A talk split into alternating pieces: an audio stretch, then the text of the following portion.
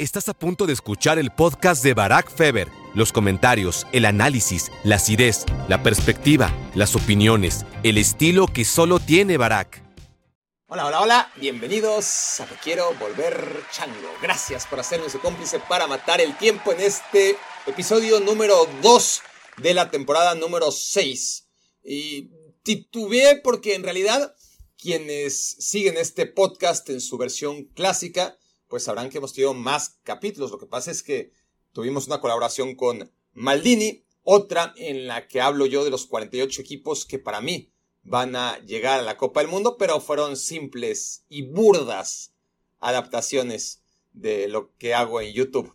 A quien quiero engañar, pero bueno, eh, el podcast siguió activo y ahora en fecha FIFA ah, me costó un poco más encontrar temas que me apasionaran lo suficiente, pero ya está. Hoy me levanté muy apasionado con, con lo que quiero hablarles. Son un par de temas que encuentro interesantes sobre esta fecha FIFA. Antes de que venga una nueva jornada que nos trae el Inter contra el Milan. Cuatro victorias ha tenido el Inter sobre el Milan solo en lo que llevamos de 2023. Eh, se van a enfrentar por quinta ocasión. Bayer Leverkusen contra Bayern Múnich mañana mismo en fin, hay unas cuantas razones para retomar ahora sí la dinámica del podcast dos veces a la semana o por lo menos una vez a la semana después de este parón FIFA tan oportuno como siempre. Que nos deja como reflexión más importante porque si tuviera que resumir las eliminatorias que ya empezaron rumbo al Mundial, más predecibles que nunca, empezaron en Sudamérica nada más. Eh,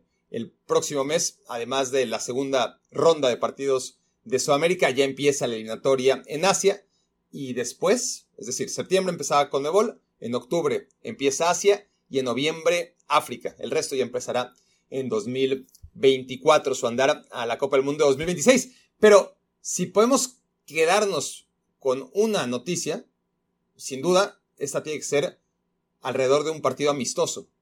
Me pueden hablar de la eliminatoria, la Copa Africana de, Naciones, si quieren. Me pueden hablar de la eliminatoria de la Euro, de la eliminatoria de Conmebol rumbo al Mundial. Pero realmente lo único que fue trascendental desde mi punto de vista de todo lo que ocurrió, de todos los partidos que se jugaron de toda índole en cada continente es Alemania perdiendo 4-1 con Japón.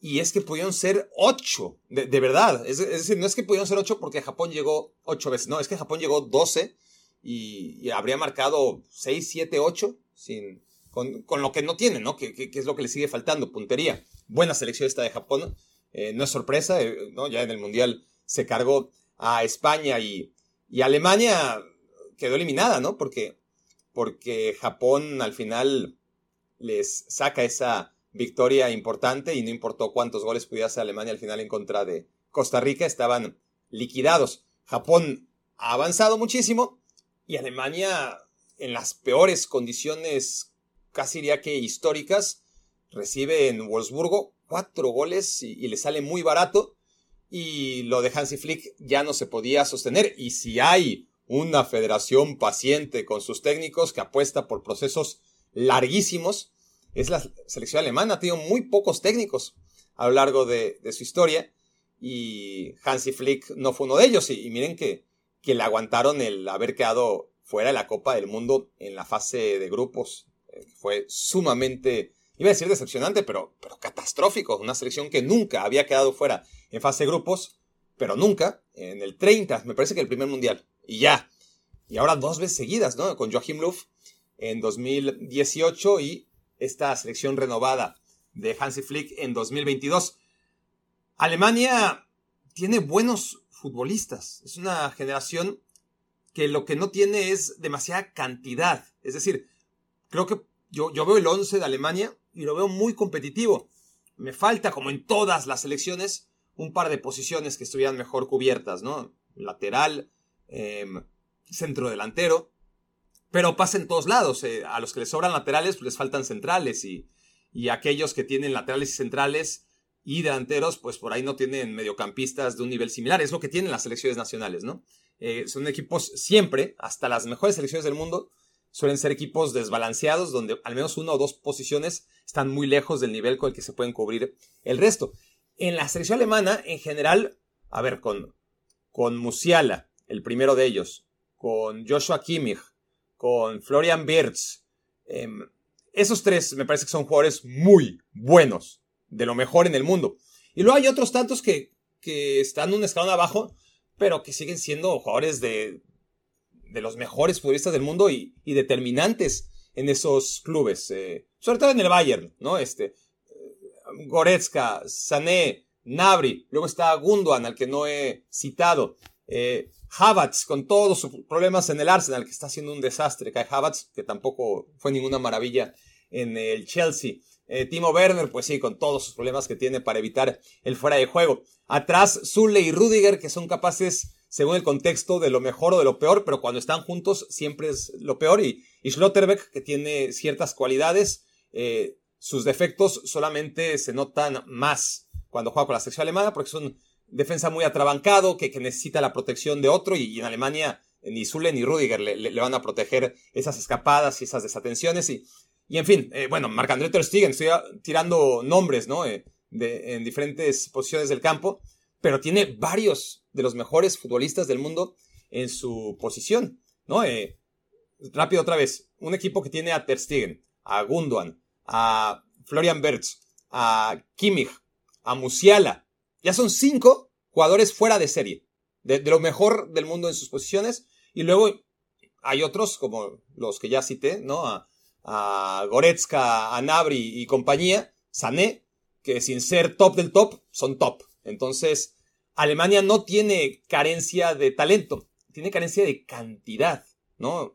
No es como la selección francesa, o incluso diría yo la portuguesa o en menor medida la española. Le digo en menor medida la española porque España tiene cantidad, más no jugadores super top, pero sí tiene muchos que están un escaloncito abajo del top para elegir a gusto del técnico una selección. Y en Alemania no hay tantas opciones, ¿no? Eh, en realidad ese es el principal problema que yo observo en la selección alemana, más allá de una falta de, liderazgo, de carácter, de, de... Ha habido selecciones mucho peores que esta mucho peores, pero con ser Alemania les ha bastado para meterse en semifinales del Mundial o en la final del Mundial, como ocurrió en, en el 2002, que, realmente era una selección muy flojita, ¿no? Pero que tenía, tenía capacidad física, tenía capacidad mental eh, superior al resto, ¿no? Eh, eso de que Alemania no pierde nunca, eh, aunque sea una mentira, porque nadie pierde como Alemania, ha perdido un montón de finales de Copa del Mundo, pero ha estado ahí siempre, hasta esos dos últimos mundiales.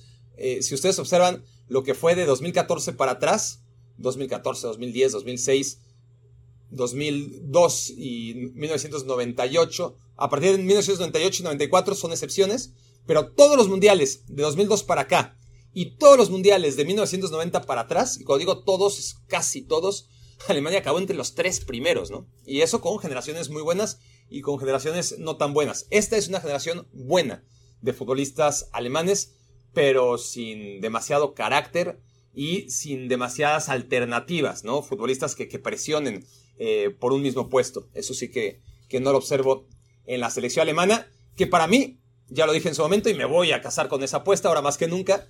Y si llega Julian Nagelsmann, que me parece un técnico súper interesante para la selección alemana y para cualquier equipo, pero en este caso con la revancha que, que querrá tras su paso que nadie esperaba que, fuera tan corto en el Bayern Múnich y dirigiendo a varios de los futbolistas que ya conoce muy bien del equipo bávaro. Yo reivindico más que nunca, si llega el Nagelsmann, no quiero dar una noticia que todavía no ocurre a la hora en la que estoy grabando este podcast, pero si llega Julian Nagelsmann, todavía un motivo más para pensar que Alemania como anfitrión y con estos jugadores debe ganar la euro. Debe ganar la euro. Em, ya lo vimos hace cuatro años, ¿no? Italia inmerso en una crisis terrible, pero jugando muy bien, eso hay que decirlo, ¿no? Italia llega a esa euro y aunque luego vuelve a las andadas y queda fuera del mundial, es una selección que durante el proceso rumbo a la euro jugaba muy bien, ganaba sus partidos y es algo que no está pasando con Alemania. Alemania tiene además el riesgo de quedarse fuera incluso del mundial que viene. Em, a ver, todo el mundo va al mundial que viene, ¿no? Eh, el tema es que de Europa, de Europa van pocos, van pocos, dando en cuenta eh, la comparativa de, lo que van de otras confederaciones. Es decir, de CONCACAF, pues sí, van los tres, los tres anfitriones, tres boletos más y dos que se van al repechaje. Potencialmente podrían ir ocho equipos de CONCACAF a la Copa del Mundo, un mínimo de seis asegurados. De Asia van a ir ocho más uno en repechaje, así que entre ocho y nueve selecciones asiáticas. Y visto así, que solo sean 16 las europeas, pues e, evidentemente eh, justifica el por qué digo solo. Son un montón, son más de las necesarias. Hay nueve grandes selecciones europeas en realidad. Hay, nueve potencias europeas y el resto, diría yo, que en un continente en el que pues, hay microestados, pues hay nueve selecciones superpotentes porque tienen mucha diferencia, ¿no? En, la cantidad de jugadores de primer nivel que juegan en los mejores clubes respecto al resto de, países. Luego hay, no las voy a enumerar ahora, un número aproximado de 10 selecciones, piensen en Dinamarca y, similares, que a veces unas, a veces otras, porque tiene que ver con las generaciones, ¿no? A veces Polonia anda bien, luego no, pero, pero dentro de este nivel que, que suben y bajan del segundo al tercer puesto, podemos decir que hay unas 10 selecciones competitivas, no muy buenas, pero competitivas en, en Europa. Llevamos 19, son 55. Luego hay otras 10, si quieren, a las que clasificaría yo como semi-competitivas. Eh, pongan ahí a selecciones como Rumania, ¿no? Que, que, tienen cierta historia. Bueno, Rumania llegó a tener un muy buen equipo en el 94, sobre todo en el 98 también. Eh, pero ese tipo de selecciones que, que, están ahí a la mitad, ¿no? Entre, entre las selecciones que son un desastre y aquellas selecciones que realmente son competitivas. No son ni lo uno ni lo otro, son medianitas. Y luego están las que son malas, realmente malas. Em, y ahí podemos hablar de selecciones como Chipre, ¿no? unas 15 aproximadamente, ¿no? Selecciones que son realmente de, un nivel muy flojo. Em, Chipre y, y, para que se hagan una idea, también estoy hablando de selecciones como... Hmm, a ver, porque, porque luego hay una, una más abajo, ¿no? Ahí están lo peor de lo peor. Selecciones que, que no ganarían ni siquiera a, las islas de menor nivel de CONCACAF.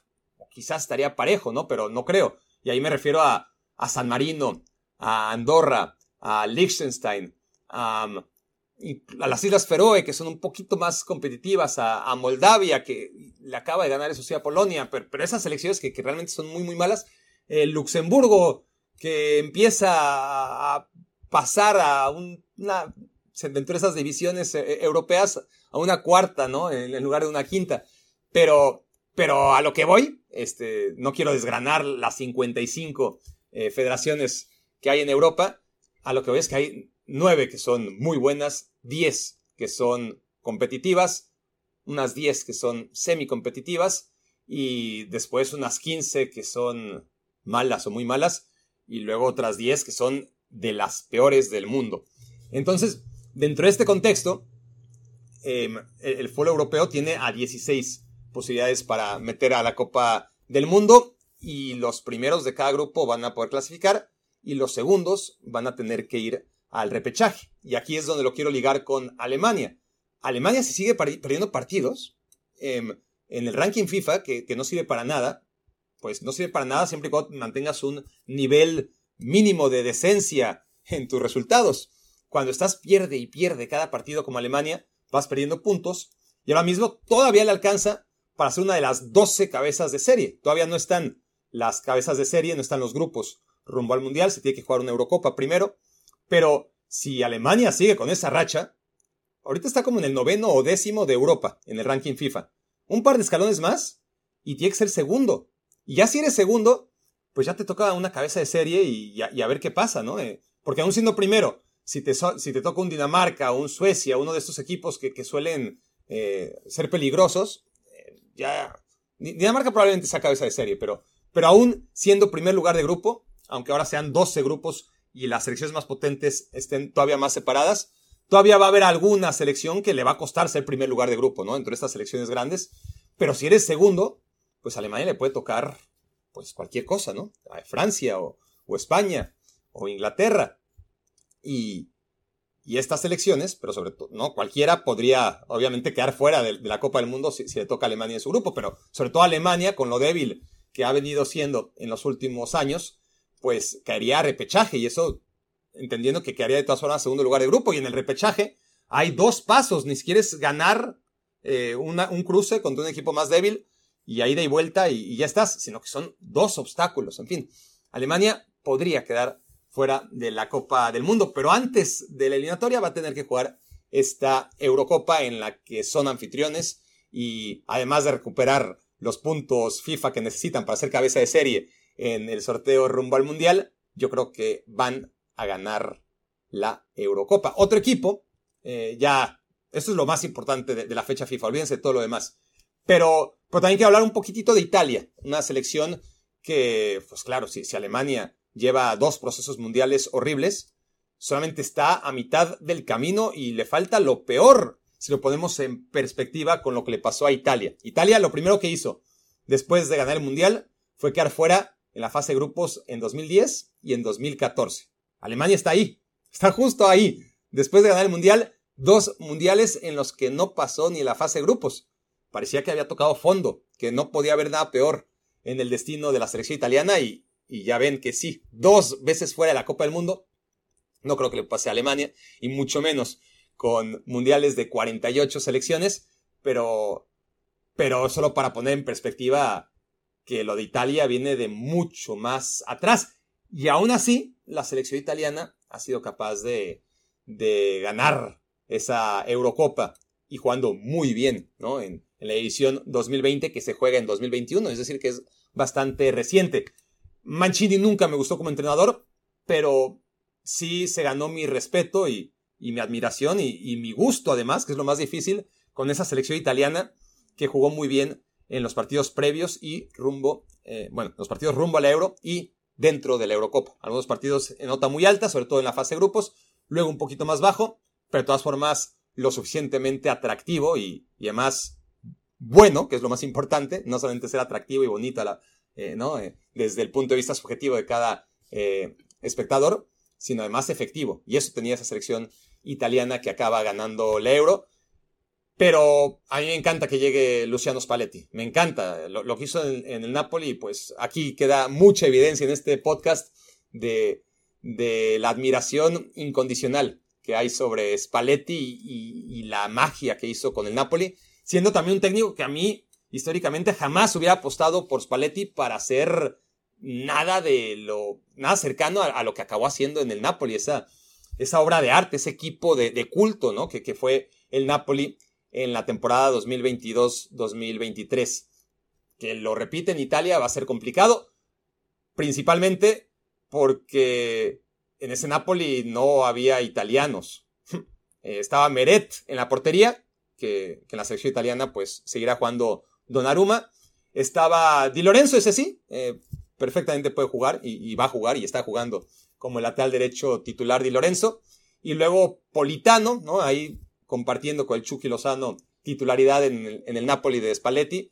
Es el otro italiano, ¿no? Eh, después, Raspador y algunos elementos que venían de la banca, pero, pero nada más. El resto del Napoli fabuloso y sobre todo los futbolistas determinantes, ¿no? Los, los que hacían a este equipo un cuadro inolvidable pues Osimen, nigeriano, y Kvaratskhelia, georgiano, y Sambo camerunés, y Zielinski, polaco, y Kim Jae, coreano, y Mario Rui, portugués. En fin, este, queda claro, ¿no? Eh, que, va a ser difícil para, para Spalletti si quiere repetir la fórmula con futbolistas muy distintos a los que tenía en el Napoli. Pero tiene buen equipo eh, Italia. Pasa un poquito lo mismo que con Alemania poquito peor, poquito peor porque no está tan compensado. Lo, que me gusta mucho de esta selección italiana que ha renovado por fin Spalletti es en defensa. En defensa era increíble que, Italia siguiera jugando con, hasta hace muy poco, ya déjense con Chiellini, con Bonucci,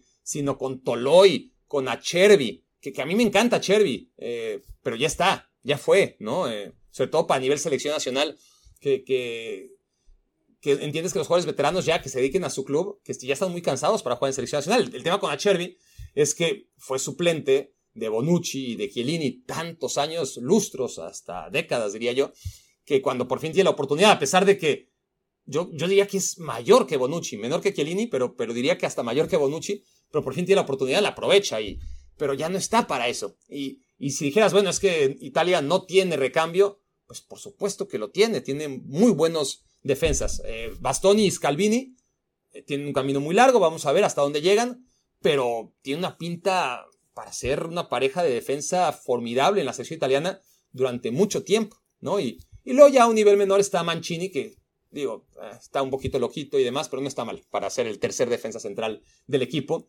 hablando de defensas jóvenes, ¿no? y, luego, no solamente Scalvini y Bastoni, Bastoni perfil zurdo, Scalvini acompañándolo como central marcador por derecha, pero Di Lorenzo como lateral por derecha y Di Marco por izquierda, es una línea de cuatro que yo no creo que ninguna selección tenga tanta calidad en el mundo. No sé, estoy pensando en, en Francia, obviamente, pero, pero me falta un lateral derecho de, ese, de esa magnitud. No sé, estoy pensando, pero, pero no, en realidad no. Eh, para mí, Italia, si, si hablamos de la calidad de, sus cuatro miembros, no en una línea de cuatro, hay muchas selecciones que juegan con línea de cinco, me parece a mí lo, más destacado. Tiene a, a Donnarumma, eh, que no es el mejor portero del mundo, pero, pero sigue siendo joven y, y, es un buen portero, eh, sin duda, más allá de, los errores que pueda cometer y, y, de sus carencias, sobre todo jugando con los pies. En el medio campo ya empiezan los problemas. Qué bueno que no está Berratti ya. Este, honestamente, para mí Berratti era un gran jugador con unas grandes condiciones, pero que nunca dio la cara en los momentos importantes, ni con el Paris Saint Germain, ni con la selección italiana. Podemos, es una lista de los fracasos de, de Berratti. Podría ser un poco injusto, porque es un gran jugador y, esto es un juego de equipo, pero las, los errores puntuales que me. porque no solamente es que perdía el Paris Saint Germain y, y Berratti hacía juegazos, ¿no? No, no. El Paris Saint Germain perdía, sin ir más lejos, la, última vez, ¿no? La, la, última eliminatoria contra el Bayern Múnich con errores graves de, de Berratti, siempre. Eh, yo lo bauticé como Marco Errati, ¿no? En lugar de Marco Berratti, porque una tras otra, más allá de sus, insisto, grandes condiciones.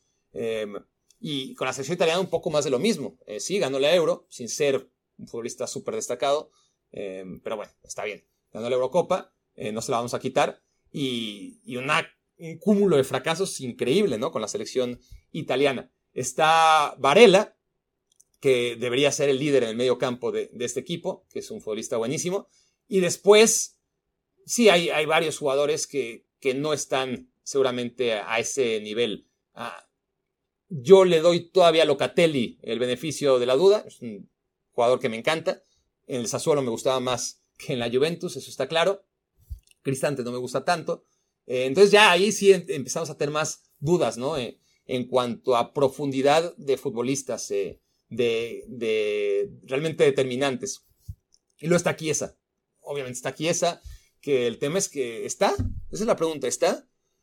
Porque siempre hay que revisar, ¿no? Si está lesionado o no está lesionado. Es una tristeza. Yo soy admirador y seré siempre admirador incondicional número uno de Federico Chiesa, pero cada vez que, sale una lesión ya se metió en otra. Y así es muy complicado, eh, sobre todo en una selección italiana donde él es el futbolista que tiene la calidad por encima del resto. Porque luego está Berardi, que, que está bien, pero yo creo que ya pasó Berardi y, siendo todavía un jugador no tan veterano, ya aportó a la selección italiana lo, lo que puede aportar y seguirá yendo y, de repente haciendo cosas, pero, pero no es un futbolista en el cual arroparte, ¿no? Me parece a mí, como proyecto una selección que aspire como tendría que aspirar la selección italiana a ganar la Copa del Mundo. Y es así que lo es. Pero, pero bueno, ¿no? Eh, Inmóvil está metiendo goles, que ya es una novedad tratándose de la selección italiana, porque es el típico jugador que, que en los clubes, en este caso en la Lazio, sobre todo en la Lazio se transformó. Inmóvil era un delantero de altibajos, o, más bien yo diría que era un one hit wonder, ¿no? Porque en, en el Torino con Cherchi de, maravilla, y, después fue dando tumbos en el Dortmund, en el Sevilla, eh, regresa a Italia, apuesta por el Napoli, y en el, en el, Napoli, eh, los colores me traicionaron, la Lazio, y, en la Lazio ha sido un goleador histórico, ¿no? No solamente de, la Lazio, que ya es el máximo anotador de la historia del equipo, sino en la historia del calcio. Ha sido tremendo lo que ha hecho Ciro Immobile, pero en la selección italiana no. Tiene muy poquitos goles y posiblemente con Spalletti empiece a destaparse Ciro Immobile en esta selección italiana, que, que tiene ese reto, ¿no? Italia y Alemania están en crisis. Eh, Italia gana un partido importante, ¿no? Eh, en esta fecha FIFA, en esta doble tanda, después de haber empatado en contra de Macedonia del Norte, le gana a la selección de Ucrania y por ahí se acomoda otra vez en el grupo, pero ya se veía muy abajo otra vez y con el riesgo de, tener que, jugar el repechaje que tiene prácticamente asegurado, o diría yo asegurado por su, por su trabajo en la Nations League.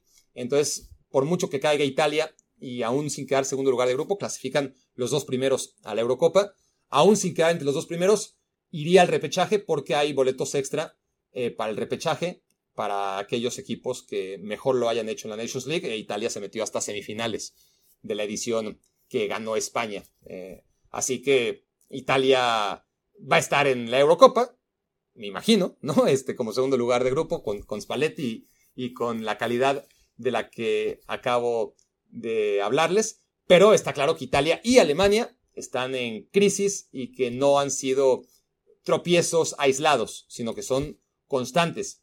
Y estamos hablando, reflexionenlo, de ocho campeones del mundo. O sea, véanlo así. Europa, el fútbol europeo, con sus 55 selecciones, que cada vez son más, no siempre han sido 55, evidentemente, pero todas las selecciones, y principalmente, pues, Inglaterra, Francia, Países Bajos, España, Portugal, Croacia, etcétera, etcétera, etcétera. Entre todas las selecciones que no sean ni Italia ni Alemania, Europa ha ganado cuatro copas del mundo. Las dos de Francia, la de España y la de Inglaterra, ¿verdad?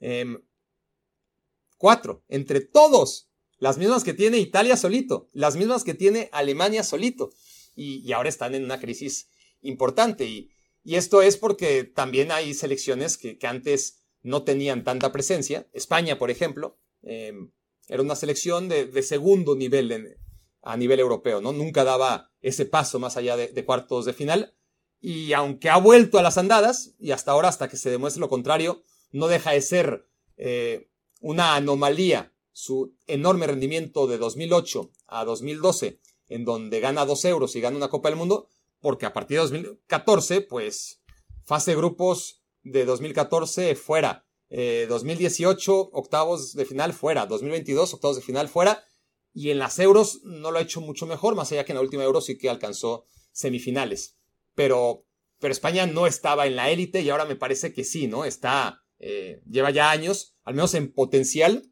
al nivel de Alemania y de Italia. Y otra es Croacia, por ejemplo, y, otra sin duda es Francia, ¿no? Antes de abordar el tema de Croacia, Francia, antes de, del 98, y, aquí hay un dato interesante, ¿no? Porque, porque si pensamos en, en 1998 como un parteaguas en la historia del fútbol moderno, han pasado 25 años, es un buen momento ahora para hacer ese análisis.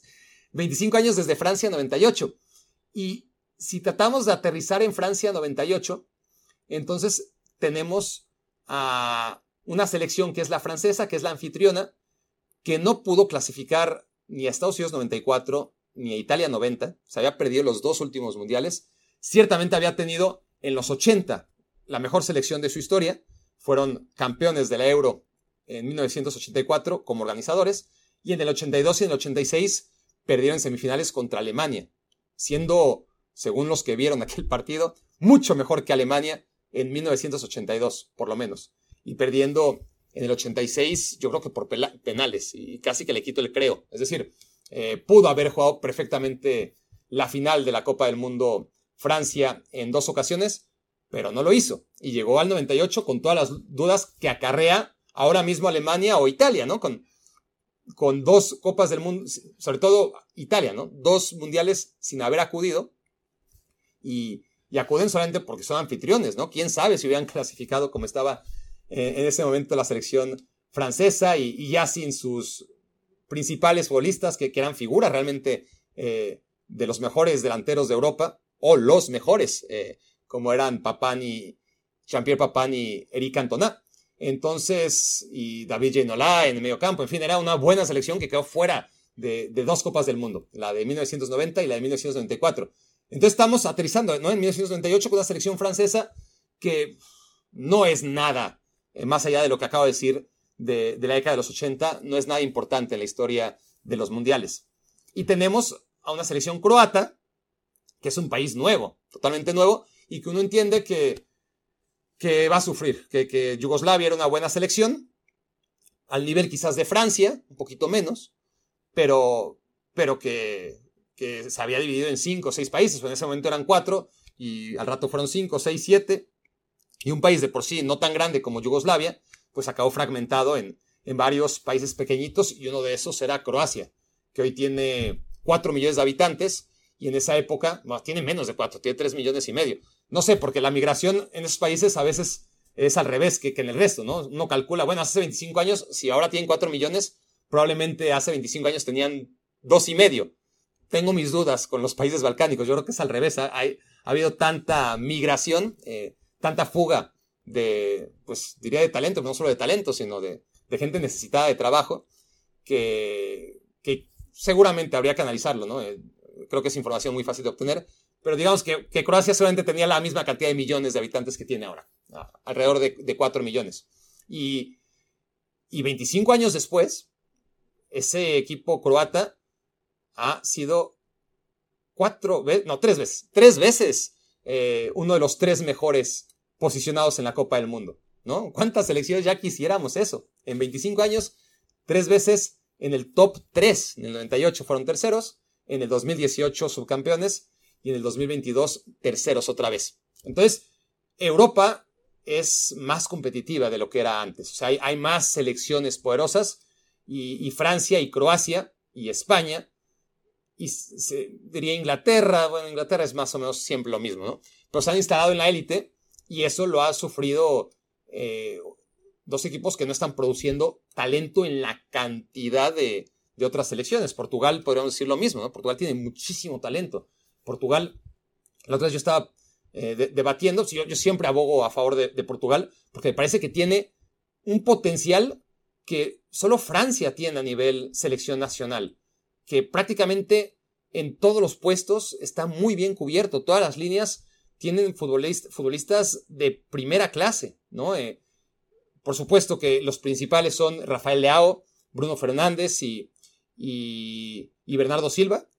Eh, esos son tres jugadores fuera de serie, probablemente top ten mundial, honestamente. Tres de ellos son portugueses pero luego tienes a, a, muy buenos jugadores, medios de contención, todos los que quieran. Ahorita está jugando Paliña, que es el mejor de la Premier League, pero, pero si no está Paliña, hay cuatro, cinco, seis medios de contención portugueses de, nivel alto o que por lo menos juegan en los mejores equipos de Europa.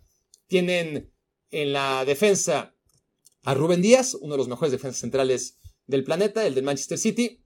A su lado, pues, pues no, este, Pepe ya es historia, por fin y, este chico del, del, Benfica, que ahora mismo se me, se me olvida su nombre, se debe apellidar Silva como todos, ¿no? Creo que se apellida Silva como todos. Qué, complicado es acordarte de los nombres eh, portugueses, porque todos somos Silva o Costa, ¿no?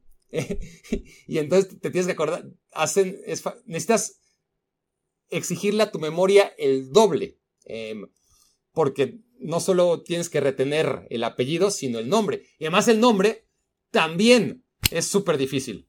Es súper difícil en la medida en la que todos son José o George, ¿no? Entonces, eh, un Barack Feber es muy difícil de pronunciar, pero una vez que te acostumbras ya muy fácil de acordarte. Vicha Kvaratskhelia, por ejemplo, puta, ¿cuánto tiempo nos costó? Pero ya está. Hay un Vicha y hay un Kvaratskhelia. Hay un Barack y hay un, bueno, hay unos cuantos Baracks, pero, pero que se escriban como el mío, este, hay muy poquitos. Y Feber no hay. Entonces, Ahora mismo les voy a contar una anécdota al respecto, espero que no se me olvide, pero no quiero perder el hilo y abrir un paréntesis dentro del paréntesis y, luego ya no regresar nunca al punto A. Ahora, ahora voy con, con la anécdota de mi nombre. Pero, pero sí, es, el tema de los jugadores portugueses es eso. Pero bueno, eh, convengamos que, que es Silva, el, el, chico del Benfica, al lado de, de Rubén Díaz. Y los laterales tiene buenísimos, buenísimos. Este, Dalot, que está a un muy buen nivel con el Manchester United.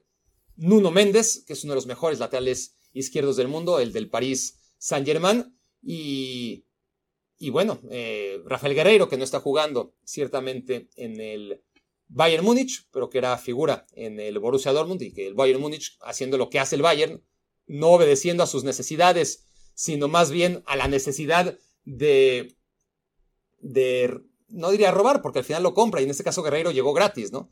Pero sí de, de desmantelar a, los rivales que osen ya no acercarse porque cada vez están más lejos, por las dudas, ¿no? Entonces, lo típico que hace el Bayern, se le acabó el contrato a Guerreiro, vente para acá, aunque no juegues, me aseguro que no juegues tú con, con el Borussia Dortmund y así si de por sí el Dortmund pierde a su figura eh, cada año, eh, yo me refuerzo con uno, o si no me refuerzo, insisto, igual no me refuerzo porque ahí va a seguir jugando Alfonso Davis, pero me refuerzo en la medida en la que debilito a un Dortmund que ahora necesita fichar a, un tipo como Benzebaini en lugar de Rafael Guerreiro. Pero bueno, eh, siguiendo un poquito con, la selección portuguesa, tiene esa calidad increíble, ¿no? En, en todas las líneas y, y no tiene una selección súper competitiva como debería. No, no, no la tiene. Este, le, le, faltan muy poquitas cosas dentro de ese 11 y sin embargo algo está ocurriendo con, con la selección portuguesa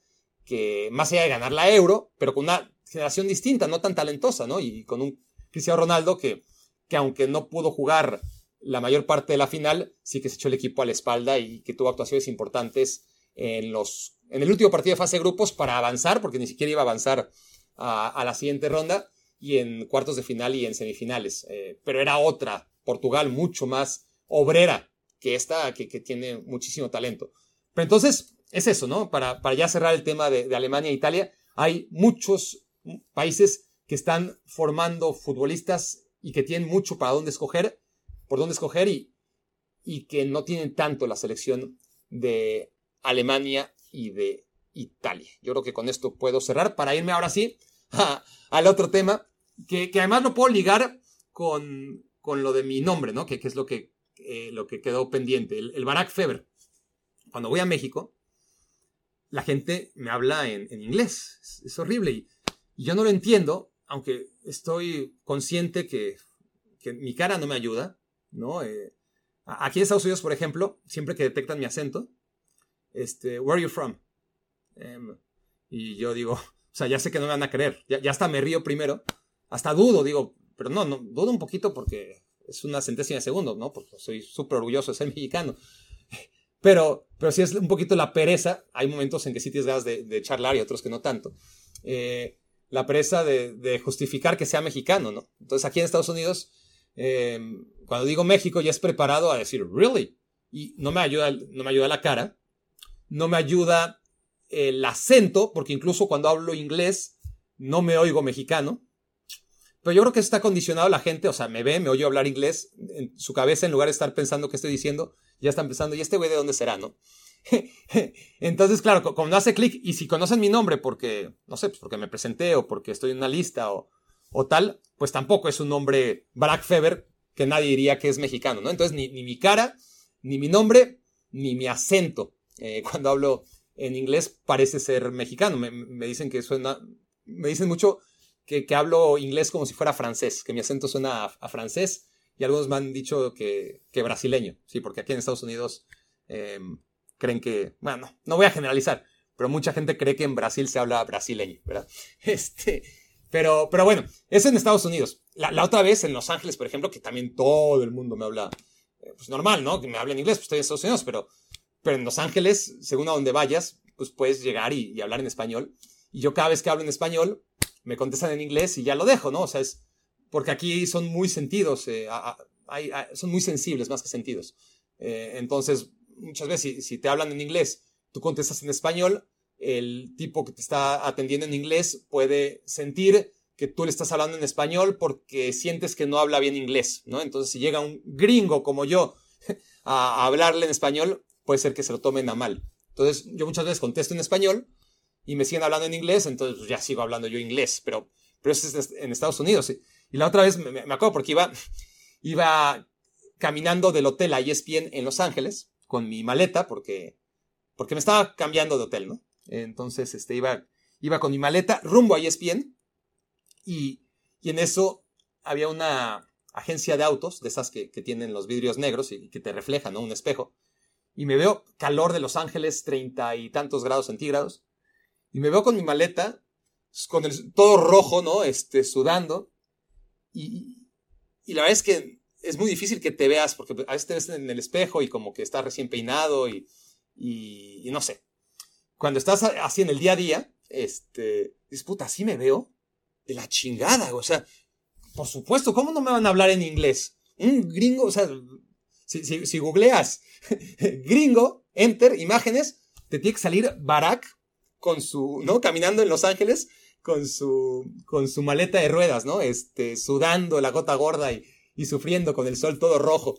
Este, ese soy yo, ese soy yo. Este, no me doy cuenta, pero, pero ese soy yo. Y, y aunque lo sabía, fue un, es reciente en este verano, ¿eh? Fue, fue darme de, confirmar la realidad, vamos, ¿no? Este, eh, que, que aunque lo sepas, pues, mientras no lo veas, no pasa, ¿no? Cuando lo ves, es mierda, ¿no? Este, pues sí, es. Pero cuando voy a México, también me pasa. Eso es en Los Ángeles, que, mucha gente habla en, español, sobre todo si estás en downtown, ¿no? Pero, pero en México me hablan en inglés. Sobre todo si estoy en un lugar turístico, ¿no? Obviamente. Eh, o en un lugar donde suele haber extranjeros, como el aeropuerto. Me hablan en inglés. Y ahí sí les contesto en español, ¿no? Eh, pero, pero ahí no está el tema que les digo que en Estados Unidos, pues muchas veces evito contestar. Sí contesto en español, a alguien que entiendo que es mexicano o latinoamericano, pero si me sigue hablando en inglés, pues ya, yo sigo hablando en inglés. Pero en México ni madres, ¿no? ¿Por qué chingados voy a hablar inglés? Este, pero me hablan en, en, inglés, yo contesto en español y me siguen hablando en inglés, como diciendo, puta, este güey está haciendo un esfuerzo, ¿no? Eh, por, por hablar español, este, déjame, le hago el paro y, le hablo yo en inglés. Eh, entiendo que, que, mucha gente también quiere practicar su inglés y, aprovecha la oportunidad de un gringo mamón que les habla en español, pues no, este, me quieren hablar en inglés. Y, yo, y muchas veces, yo creo que se distorsiona, ¿no? El, tema este de, de, entre que me llamo Barack Feber y tengo esta cara, ya la gente piensa, ustedes déjenmelo saber en los comentarios, o, no, prefiero no saberlo. Eh, pero me dices que tú no hablas como mexicano, ya, ya déjate en, en el inglés. Cuando hablo, al español, cuando hablo en español me dicen, no, no tienes acento mexicano, no, sabría decir de dónde es. O sea, tampoco se me dicen, hablas como argentino, hablas como chileno, como paraguayo, o como colombiano, o como español. No. Me dicen, no suenas mexicano, güey. Pero pues no sueno mexicano, pues porque ni me veo mexicano, ni, me, ni mi nombre es mexicano, pero pues mi, acento, mi acento es mexicano, ¿no? Este, entendiendo que, que no es el acento fresa de, del chilango, que, que, que es de Ciudad de México, que, que que siente que tiene mucho dinero o que aspira a tenerlo, ¿no? No, no, no hablo así. Eh, pero, pero hay muchos chilangos de clase media alta que no hablamos así. es un estereotipo, ¿no? Eh, bien ganados, desgraciadamente. Pero, pero bueno, e, e, e, es el, tema. Y eso me, me, lleva al, al asunto de, de, Julio Quiñones. Julio Quiñones, delantero colombiano. Vaya que Colombia tiene muchos delanteros pero todos del nivel de Quiñones, ¿no? Este, buenos, pero que no son primer nivel.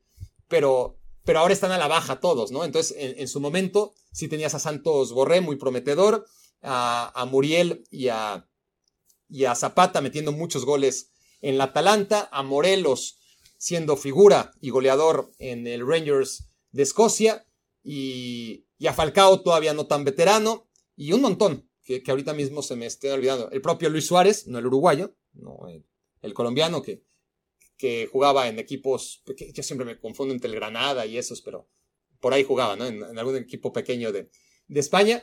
Y, muchos más, o sea, realmente muchos delanteros, eh, John Córdoba, etc. Eh, no me voy a acordar ahora, mismo de todos, pero de un nivel, pues, similar al de, al de Julián Quiñones. Y Julián Quiñones ahora mismo está muy bien en la Liga MX, y los demás delanteros colombianos están a la baja. Por primera vez Quiñones podría aspirar a jugar en la selección Colombia. Tendría, eso sí, mucha más competencia que en México. Mucha más. Em, en México está Santi Jiménez y, Raúl Jiménez. Al alza, eso es lo bueno. Santi Jiménez, esperamos que, que, vaya despegando poco a poco sin que nadie se vuelva loco, aunque ya mucha gente se volvió loca y cree que es uno de los 10 mejores delanteros del mundo, cuando para nada. Vamos a ver si sigue por ese rumbo en un par de años y ya podemos empezar a debatirlo en cuanto haga algo en la Champions League, en cuanto se vaya el Feyenoord y empiece a meter goles en cualquiera de los equipos a los que llegue después del Feyenoord.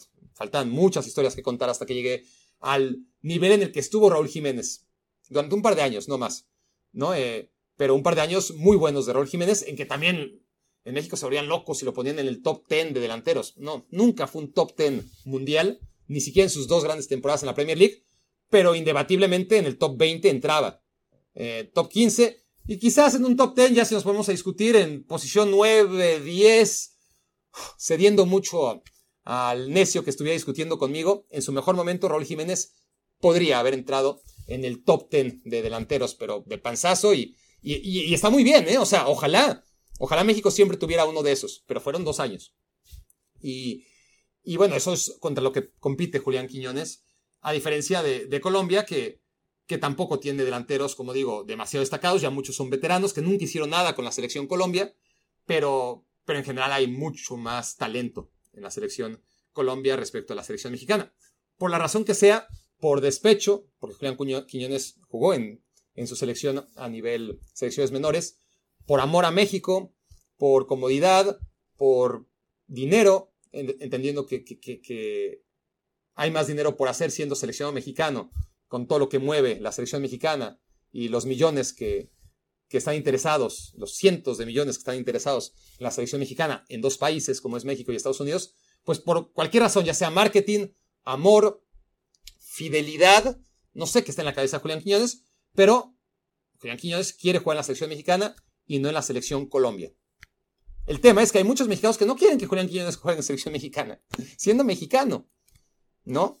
Em, vuelvo a, una anécdota mía, porque yo soy, yo soy mexicano de nacimiento, a pesar de haber nacido en el extranjero. Eso es algo que te enseñan desde niño, muy pronto, y, a mí, como yo soy de esa situación, pues me quedó mucho más grabado, ¿no? Pero en general es información básica, ¿no? En la Constitución, cada vez que, tienes clases de, de pues, civismo o cualquiera de las asignaturas de ciencias sociales que, abarcan eh, la historia de México y su constitución, etcétera, pues te dicen el artículo del trabajo, el artículo de la educación y el artículo de quién es mexicano es el más importante, ¿no? ¿Quién es mexicano? Pues eh, A, el que nace en México. Mexicanos por nacimiento, ¿no? No, no, el que nace en México, corrijo. A es mexicano el, el nacido mexicano, que ahora mismo voy a explicar cuál es la diferencia. No es lo mismo nacido mexicano que nacido en México. Entonces es el mexicano de nacimiento A o el mexicano por naturalización. Solamente hay dos clases de, mexicanos. Dentro del A, dentro del mexicano de nacimiento, están mexicanos nacidos dentro de los límites de la República Mexicana y mexicanos nacidos en el extranjero porque tienen una madre o un padre mexicano. Con eso ya calificas. La verdad está muy barato. está muy barato y yo califiqué. Como sea, pero así, está, así es. Tienes una madre o un padre mexicano, nazcas. Donde nazcas eres mexicano. Yo nací en Israel. Mi mamá es mexicana, yo soy mexicano de nacimiento. Mi acta de nacimiento es mexicana. Mi mamá fue a la embajada o al consulado en Israel y yo tengo una además de mis, actas de nacimiento ya expedidas en México, mi acta de nacimiento original es mexicana, ¿no? Eh, expedida por el consulado en Tel Aviv de, los Estados Unidos mexicanos. Entonces, yo llego a México desde que tengo dos años. Yo crezco en México. Yo, yo soy mexicano de nacimiento, aún sin haber nacido en México, insisto, y así me acreditan mis papeles por ser hijo de mexicana. Y además, crecí en México desde los dos años hasta los veintimuchos que me vine a los Estados Unidos. Entonces, cuando llego a hacer lo propio con mi hija, mi hija nace en Houston. Yo vivo en México. Em, voy a registrarla para que, para que me den su acta de nacimiento mexicana, porque solamente tengo acta de nacimiento gringa. Y me dice, no, eh, tiene que registrarla en este caso, señor, eh, su madre, su madre es mexicana, le digo, sí, entonces tiene que venir su madre. Le digo, no, pero su madre está trabajando, soy yo su padre. Sí, pero, pero tiene que ser mexicano. Yo, yo soy mexicano. ¿En qué trabajas? trabajas en el registro civil, ¿no? Este, eh, en el registro, bueno, no sé si sea civil, en el registro, vamos, ¿no? De, de la delegación en la que estaba. Y, ¿no sabes que yo soy mexicano? dice, no, señor, usted nació en el extranjero. Y yo, no, puta que te parió. Eh, no, soy mexicano de nacimiento. soy mexicano de nacimiento, pero, pero usted nació en Israel. digo, sí, nací en Israel, pero ya le expliqué todo lo que les acabo de explicar a ustedes, ¿no? No, tendría que hacerlo alguien que trabaja en eso. Total que, ¿creen que gané? No, no gané. Por supuesto que me tuve que regresar a casa. Ni siquiera, ni siquiera fui yo quien la, este, mi, mi mujer no, no podía. Me dijeron, es que puede ser la abuela, siempre y cuando haya nacido en México. Entonces, lo humillante que fue para mí, que mi suegra fue la que tuvo que ir a registrar a mi hija porque yo no podía, porque a los hijos de mexicanos nacidos en el extranjero los tiene que, que registrar a alguien nacido en México. No nacido mexicano como yo, nacido en México. Al menos de acuerdo a, a la gente del registro que, que me batió para, para registrar a mi bebé en 2008. Y, y bueno, esa es la historia de, de este. Claro, luego pasan los años y este y mi hija, porque a ella le, le he contado la anécdota, ¿no? De, porque en su, en su acta de nacimiento, no quiero aburrirlos, pero es que es muy chistoso. Mi, mi, mi, seguramente no los voy a aburrir y si, los aburrí, díganmelo para no volver con esas anécdotas nunca, pero entiendo que, funcionan. Este, ya nos vamos. Pero, pero no quería pasar la oportunidad de, contar esto, porque en el acta de nacimiento, este, es que además ni siquiera, esta ni siquiera es la reflexión, la reflexión se supone que es sobre Julián Quiñones y, y bueno, ya, a ver, en el acta de nacimiento de mi hija, este, dice en grande, Ramona Ignacia Corral, mi suegra, pobrecita, se llama Ramona Ignacia, o sea, si no hubiera sido suficientemente cabrón por parte de sus padres eh, llamarla Ramona, encima le pusieron Ramona Ignacia porque era el día de San Ignacio, entonces les encantaba el nombre Ramona, pero este, pues, por creencias muy respetables, como era San Ignacio, pues le pusieron Ramona Ignacia, madres, cabrón. Y eso a mí que me importa, pues nada, pero en el acta de nacimiento de mi hija dice en gigante Ramón Ignacio. Imagínense cuando, cuando llega mi suegra de regreso y, después de tanto batallar, me dice, ya, ya está, le, muchas gracias, le, le, hicimos Monchi, ¿no? Y vamos a decirle, muchas gracias, Ramón Ignacia.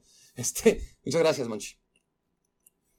Lo primero que veo en el papel es nombre Ramona Ignacia. Apellidos Corral Castillo.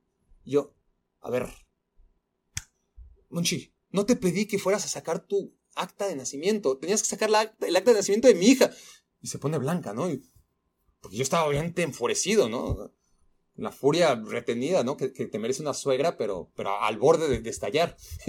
y, y, ella se pone pálida y dice, no, no, saqué la de Judith. Eh, y yo, no, sacaste la tuya.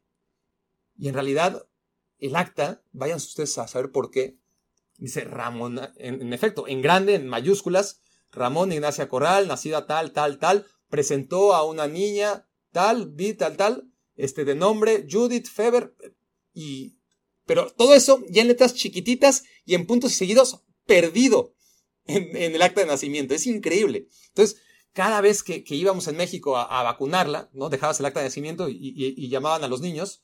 Ramón Ignacia, digo, no, no se llama Ramón Ignacia. Digo, Ramón Ignacia, yo tenía que levantar la mano. y se acaban viendo, digo, sí, es que no, la, no se llama Ramón Ignacia. Este, el acta de nacimiento dice Ramón Ignacia, pero si te fijas, su nombre es Judith. Ah, sí.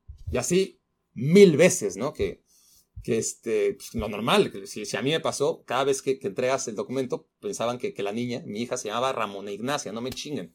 Pero, pero bueno, Julián Quiñones. Julián Quiñones, eh, hay una hipocresía en el fútbol mexicano, hay mucha gente que, que, no quiere ver a, a, naturalizados y yo no lo comparto. No, no me parece que sea algo sano, me parece que es discriminatorio. Pero, pero lo entiendo. Lo entiendo desde la postura de la gente que, que dice, bueno, si, si, vamos a jugar con naturalizados, ¿esto dónde va a parar? Eh, son futbolistas que, que no crecieron en México, que no aprendieron a jugar al fútbol en México, que no son producto del fútbol mexicano, entonces dicen ellos, o algunos de ellos, no es nada contra él, ni contra su mexicanidad, sino su, su representatividad, qué tanto representan al fútbol mexicano, independientemente de que la ley diga que son mexicanos. Entonces, que se piense como hasta ahora que, bueno, si hay uno o dos naturalizados, está bien, mejor que sea uno a, que sean dos. Si hay tres, olvídate, ya, ya, nunca ha pasado, ¿no? Ya saltarían la, la, las alarmas. Yo digo, es que tienen que ser los que, los que sean, lo, lo, los que sean suficientemente buenos. Y hay gente que dice, más moderada, dice, no, es que tienen que ser los mejores, tienen que ser superiores. Digo, no tienen que ser superiores, tienen que ser superiores, lo mismo que le exiges a cualquier seleccionado nacional. Para ser seleccionado nacional tienes que ser superior al resto. Pero marcar diferencias y ser muy superior al resto, eso no tiene por qué. ¿Por qué? ¿Por qué les vas a exigir eso?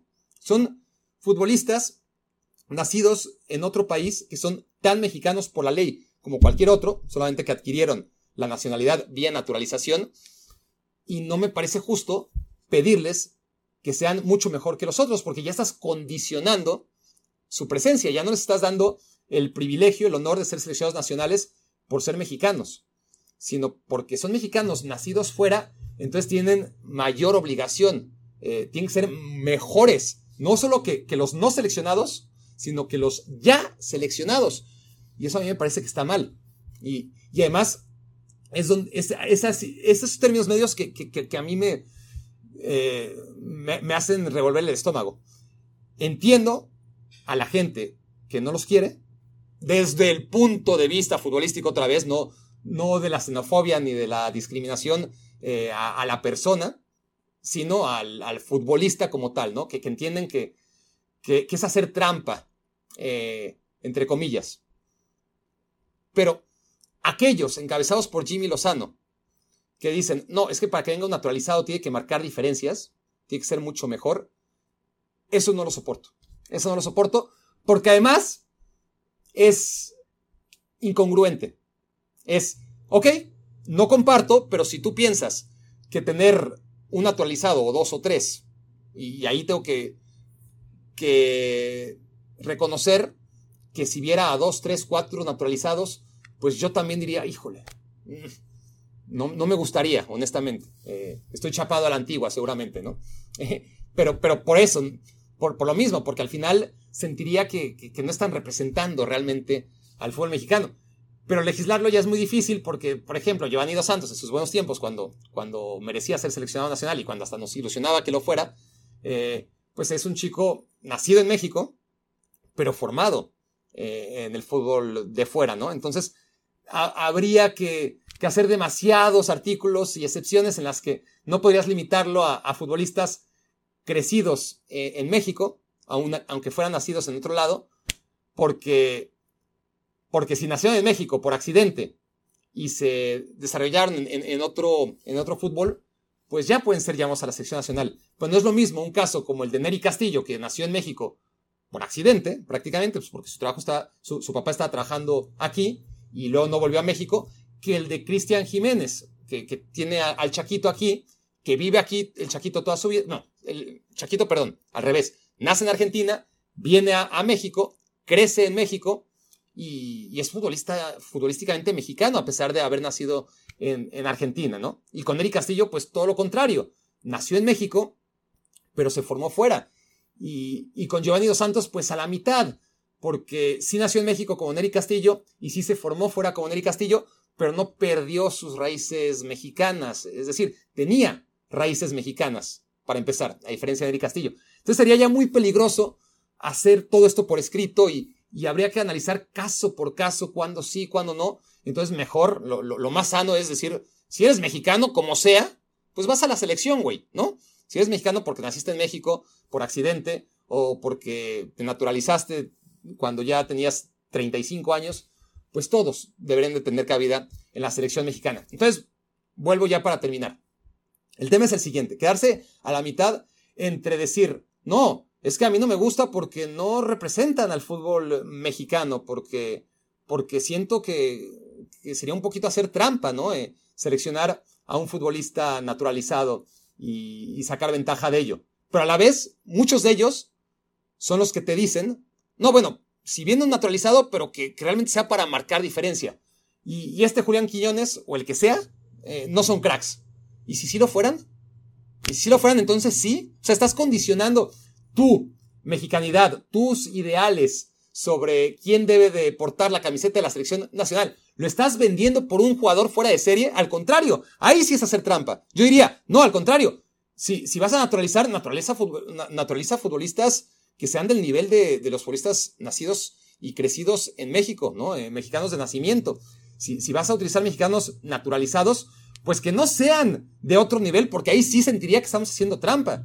¿no? Que, es un futbolista que está muy por encima del resto, que es muy difícil porque esos suelen jugar con su selección de nacimiento, pero si ocurre el caso, pues ahí sí, yo creo que desarmas totalmente el argumento de aquellos que dicen, no, este, los, como el Jimmy Lozano, empezando por él, eh, no, es que si viene un naturalizado tiene que marcar diferencias y, tiene que ser mucho mejor este, que el resto en su posición.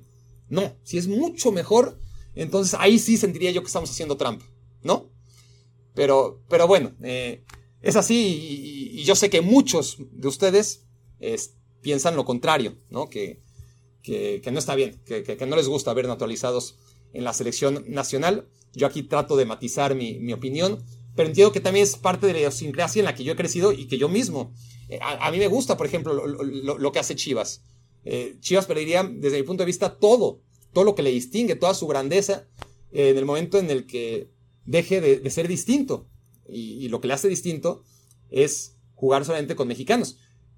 Para cerrar todo este tema, ya que metí a mi hija, que no lo sepa porque se agobiaría, que, que hablo de ella en el podcast, este, pero Hace poquito, no sé por qué surgió, nunca se habla de fútbol en esta casa, les garantizo que nunca se habla de fútbol en esta casa, eh, porque mi esposa ni idea, mi hija ni el menor interés, más allá que, jugó, ahora ya no juega, ahora está siendo árbitro, pero lo hace por el dinero, es una mercenaria, terriblemente está haciendo, pagan bien, la verdad, a un, niño de 14, a una niña de 14 años, este va y, es árbitro auxiliar o abanderada en partidos, medio se estudió las reglas, ni siquiera se las sabe bien, y, se gana una lanita que no se ganaría en lo que hacen los niños, ¿no? Eh, aquí, este, que se van a trabajar en los veranos, en la heladería o, o ese tipo de trabajos, hace mucho más lana como árbitro, ¿no? Entonces, este, pero de todas formas, de fútbol no se habla nunca. Pero no sé por qué llegó el tema, él me preguntó sobre Chivas, o yo le dije, no tenía la menor idea, pero le expliqué, bueno, es que Chivas solamente juega con, con foristas mexicanos. Y dentro de la idiosincrasia y la cosmovisión que hay en Estados Unidos, porque, porque mi hija nació en México, pero vive en los Estados Unidos desde que tiene cuatro años, es decir, toda su, su edad eh, donde tiene uso de razón ha sido en, Estados Unidos, pues, pues ya perdió esto, ¿no? Eh, que, te da el, solamente el crecer en México, ¿no? Este, ese arraigo. Y en Estados Unidos es, totalmente distinto, al contrario, ¿no? Es, es un país eh, forjado 100% por la migración y donde lo más natural es que, que los estadounidenses, vengamos de donde vengamos, una vez que nos dan el pasaporte, seamos todos igualmente estadounidenses, ¿no? Obviamente no hay, hay gente que no piensa así, retrogradas hay en todos lados, pero en general se acepta de manera mucho más natural. Entonces cuando le digo a, Judith que, que, Chivas juega con mexicanos, solamente con mexicanos, me dice, pero ¿por qué hacen eso? O sea, no, no le pareció algo admirable, sino algo censurable.